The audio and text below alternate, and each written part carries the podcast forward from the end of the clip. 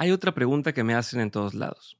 En la peluquería, en el súper, en el podcast, en Twitter, en Tinder, en Tolkien, en todas partes. ¿Tú crees que el home office llegó para quedarse? Como que todo mundo tiene esta percepción de que las cosas cambiaron en la pandemia, pero al mismo tiempo los jefes están esperando la mínima oportunidad para regresar a todo el mundo a la oficina, a las juntas interminables y al viernes casual. Y eso me hizo recordar algo que me contó Ale Ríos cuando estuve en Dementes. Ella es la directora de la empresa de experiencias culinarias Ambrosía y Tiburona en Shark Tank México. Tiene muchísimas responsabilidades.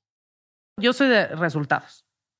Me vale madre si lo haces en tu casa, en calzones, en jeans, si lo haces a las 12 de la noche o a las 3 de la tarde, o, o sea, con que lo hagas y des resultados, yo no te voy a estar jodiendo.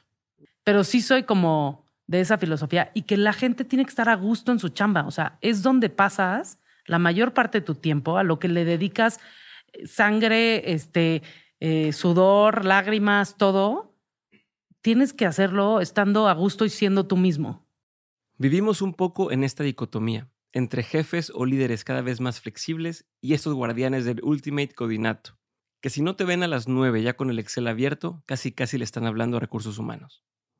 Pero es que por mucho tiempo el trabajo era concebido como eso, estar ocho horas en una oficina pasara lo que pasara. Y si puedes chismear, perder el tiempo, ver memes en Instagram y luego irte a las 5.58, pues qué mejor. Yo al menos no estoy de acuerdo con esa filosofía de trabajo. La clave para mí es seguir la filosofía de Ale, que las personas estén a gusto. Y esto ya es cosa de cada quien. Para muchas personas puede significar ser muy productiva en pijama y para otras puede significar ir a la oficina todos los días porque si no es imposible concentrarse. Porque también es cierto que mucha gente en la pandemia sufrió por tener su vida personal y su vida laboral en el mismo espacio. Hay que estar abiertos y conscientes de las distintas circunstancias que definen el espacio de trabajo de cada quien. De hecho, en Dementes abrimos oficinas durante la pandemia y me gusta ir a veces sí, a veces no. Ahorita mismo estoy grabando este episodio desde mi casa, pero mañana tengo que ir a la oficina para terminar algunos pendientes. Y el equipo igual. Hay personas que van casi todos los días y hay quienes no han pisado la oficina ni una sola vez en meses. Por mí está perfecto, siempre y cuando, como dice Ale Ríos, se den los resultados.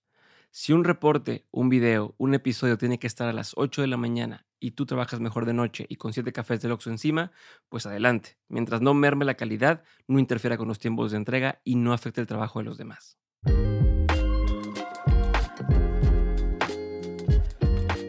El futuro del trabajo, un podcast en cinco partes sobre el presente y el futuro de la cultura laboral, presentado por Dementes Media y Collective Academy.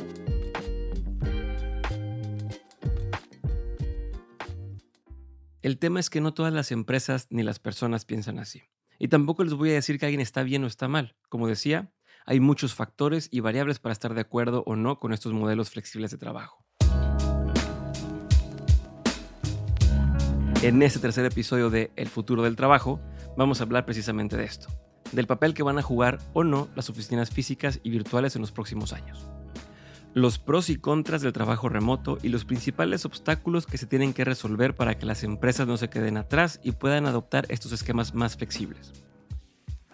Estas reflexiones nacen de una serie de conversaciones que tuve con amigos, dementes y colegas de Collective Academy, la primera neo-universidad enfocada en transformar el futuro de Latinoamérica. Si vamos a hablar del home office y el futuro de las oficinas, es importante ponernos en contexto con el mundo post-pandemia, si es que ya podemos llamarlo así. El inicio de la pandemia fue un parteaguas para el tema del trabajo remoto. Para proteger la salud de las personas y contener el coronavirus, miles de empresas tuvieron que adaptarse a una modalidad de trabajo 100% remota, o al menos mucho más flexible que la de presentarse en la oficina todos los días de 9 a 6. La pandemia aceleró el futuro y forzó hasta las empresas más rígidas y tradicionales a poner este tema sobre la mesa. Algunas estaban más preparadas para el cambio y otras no lo sobrevivieron. De la misma forma, millones de trabajadores y colaboradores descubrieron el home office y convirtieron su hogar en su oficina. Para muchos fue amor a primera vista. Hola, soy Pedro Luis Ibarra, estoy encantado de estar aquí. Pedro Luis es director de Mercadotecnia y Customer Experience en Cobalto. Seguro se acuerdan de él del capítulo 2 de El futuro del trabajo. Él llevaba más de 15 años trabajando bajo el esquema tradicional de oficina. Primero como Interactive Business Hunter en Playful Interactive, luego como director de experiencias en Banregio y como Growth Director en Hey Banco. Le tocó descubrir el home office durante los días del confinamiento del principio de la pandemia. Yo empecé a trabajar con los boomers, mis compadres, que los adoro, y las adoro. Y está esa filosofía de que entras y no sabes a qué hora sales, güey. Y si sales a las 5 o a las 6, que es tu hora de salida, ¿no? Eh, y entonces yo traía mucho esa, también este, esta, como este yugo de la clase media de meritocracia y todo lo que, ¿sabes? ¿no? Entonces dije, con la pandemia, fuck, güey. Y sabes que me descubrí la persona más productiva en la pandemia. No ha habido un día, yo ya trabajo remoto, y no ha habido un día que a las 9 de la mañana o antes, un poquito antes si puedo, no esté sentado ya en un espacio que tengo designado en mi casa, su casa, luego les paso la hipoteca también, este, en mi casa para, para trabajar y hago mis breaks para hacerme un licuadito o hacerme no sé qué y me levanto temprano para hacer ejercicio. O sea, me hice una, una disciplina y esto lo tomé de un libro que, fuck, no, no, no, se me, no, no me acuerdo el nombre porque soy pésimo con los libros. Rituales cotidianos de Mason Curry. Pero eh, este libro lo que rescata es los procesos creativos de los grandes genios de la historia. Entonces, eh, cada, cada capítulo es un genio y está Einstein y está Da Vinci y está Pollock y you name it, ¿no? Marilyn Monroe y ta, ta, ta. Este, vienen un montón de, de, genios creativos y el común denominador es que todos tenían disciplina, güey.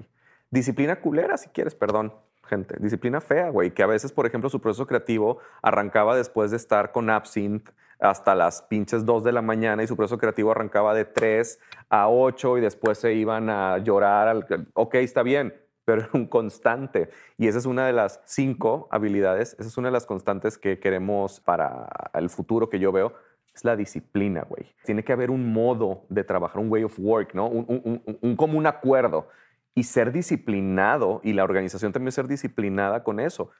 Y si nos ponemos a analizar datos duros, resulta que la mayoría de los trabajadores les pasó como a Pedro Luis. Les encanta el trabajo remoto. Según un estudio global encargado por Microsoft, el 70% de los empleados quiere que las empresas mantengan las opciones flexibles de trabajo remoto. Según la OCC Mundial, el 55% de los trabajadores no solo quieren seguir en modalidad flexible, sino que están dispuestos a renunciar a su trabajo si éste los obliga a regresar a las oficinas. Y según LinkedIn, los anuncios ofreciendo puestos de trabajo remoto se quintuplicaron entre mayo de 2020 y mayo de 2021, sobre todo para sectores como medios, software y tecnologías. ¿Por qué la mayoría de los trabajadores quiere seguir con este modelo? Para responder a esta pregunta hay una palabra clave, conveniencia. Y no me refiero a las tiendas de la esquina, sino a menos horas de trayecto y menos dinero gastado en comer fuera o transporte. En principio, tener menos distracciones significa más tiempo con la familia, para hacer ejercicio, o como dice Pedro Luis, para prepararse un licuado a media mañana o comer algo sin preocuparnos por apestar la oficina con el topper de atún o los tacos de chorizo. Si ya te dolió la espalda, te paras un momento y sacas al perro. Si tienes que verificar tu coche, te lanzas después de una junta y regresas a trabajar más tranquilo y con la mente más enfocada. En muchos casos, este modelo no solo beneficia a los trabajadores. Las empresas también pueden trabajar con talento de todas partes del mundo y pueden ahorrarse costos al reducir espacios de oficina. Esto ya lo vienen haciendo con sus espacios abiertos, barras de café y mesas de ping pong. No lo hacen por cool, lo hacen porque les sale más barato por metro cuadrado que tener cubículos o escritorios para cada empleado. Entonces, ¿qué hacemos con las oficinas? ¿Se quedan como ahorita o las desaparecemos por completo? Ni una ni otra.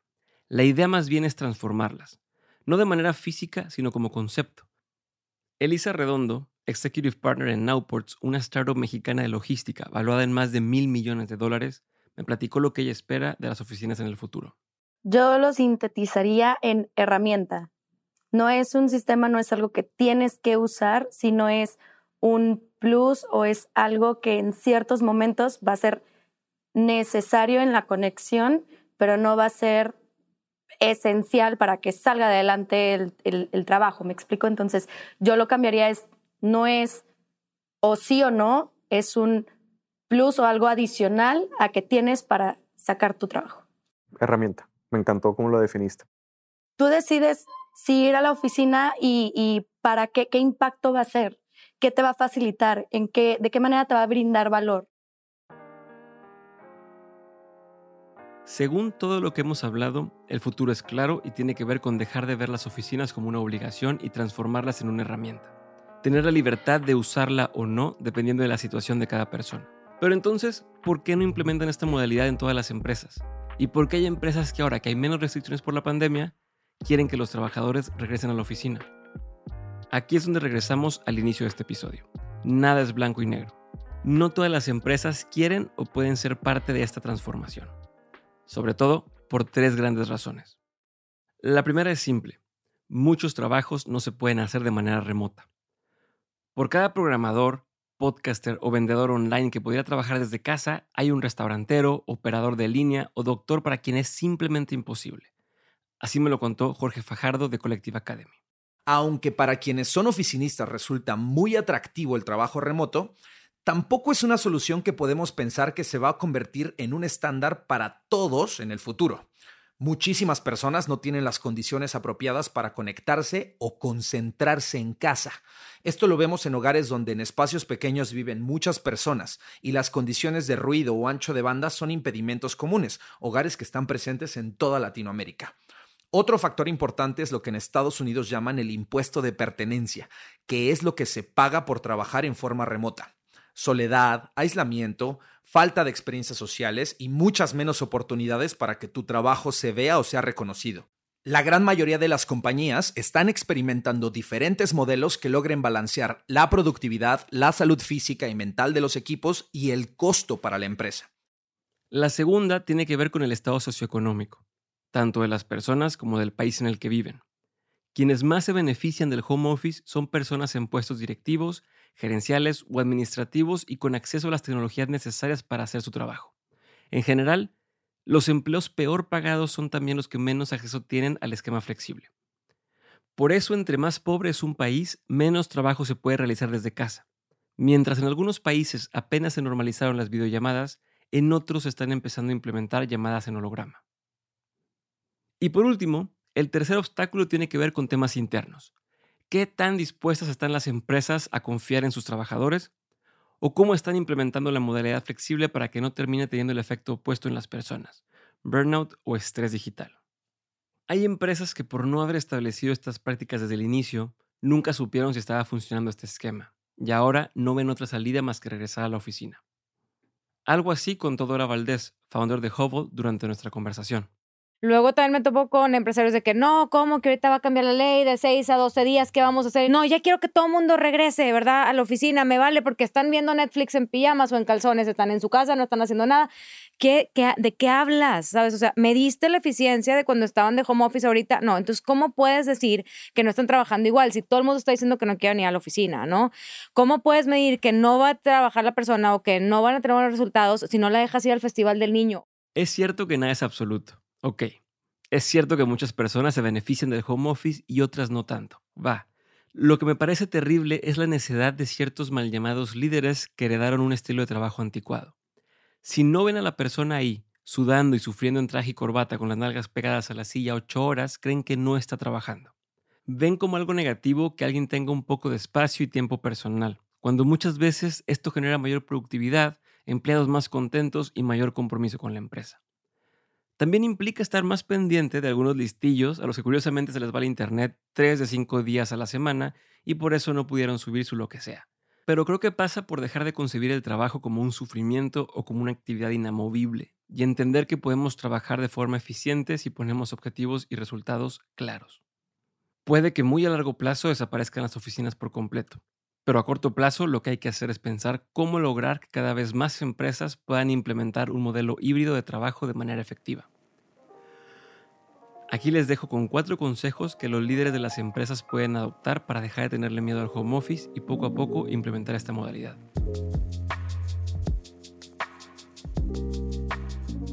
Número 1. Diseñar esquemas más flexibles. Hoy en día, la mayoría de los trabajos no se pueden hacer de manera 100% remota, pero eso no significa que no puedan empezar a diseñarse esquemas más flexibles. En Estados Unidos, por ejemplo, ya hay programas en los que los vendedores pueden trabajar cuatro días a la semana en tienda física y un día en tienda en línea. Número 2. Lo que no se mide no se mejora. La mejor forma de pelear contra los pensamientos paranoicos estilo nadie está haciendo nada o fulanito se la pasa todo el día viendo Netflix es que las empresas establezcan desde un principio objetivos concretos. Si se están cumpliendo las métricas establecidas desde un principio, ¿qué más da dónde, cuándo y cómo las personas hagan su trabajo? Número 3. Establecer límites. Para muchas personas, el sueño del home office se convierte en pesadilla porque no se establecen desde un principio las formas y los horarios de trabajo. Es importante establecer límites y cumplirlos, aunque muchas veces esté la tentación de mandar esos WhatsApps de las 9 de la noche. Número 4. Comunicación y confianza.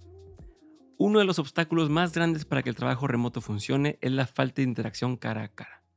Esto lo platiqué con Marisa Lazo, fundadora de Pastelerías Marisa, cuando vino de Mentes cuando vas a comunicar un cambio tienes que decirlo 10 veces o más. Entonces, es volver al siguiente día, vuelves a bajar. ¿Alguien tiene alguna duda? Ya levanta la mano, la contestas. La siguiente semana.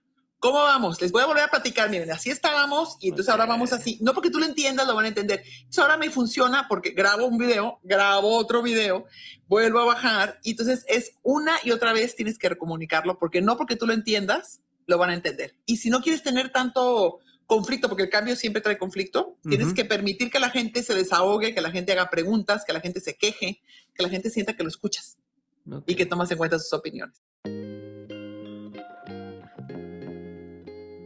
Entre oficinas físicas, híbridas y virtuales, el futuro ya está aquí.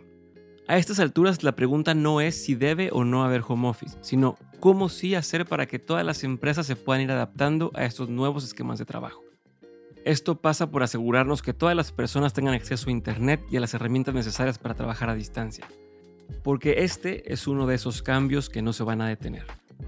En futuros episodios vamos a explorar, valga la redundancia, el futuro del trabajo. Por lo pronto, yo soy Diego Barrazas y nos vemos en el siguiente episodio.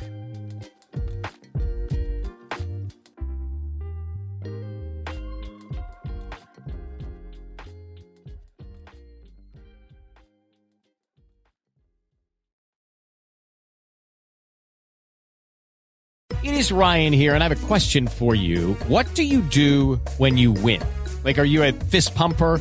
A woohooer, a hand clapper, a high fiver. I kind of like the high five, but if you want to hone in on those winning moves, check out Chumba Casino. At ChumbaCasino.com, choose from hundreds of social casino style games for your chance to redeem serious cash prizes. There are new game releases weekly, plus free daily bonuses. So don't wait. Start having the most fun ever at ChumbaCasino.com. No purchase necessary. VGW. Void were prohibited by law. See terms and conditions. 18 plus.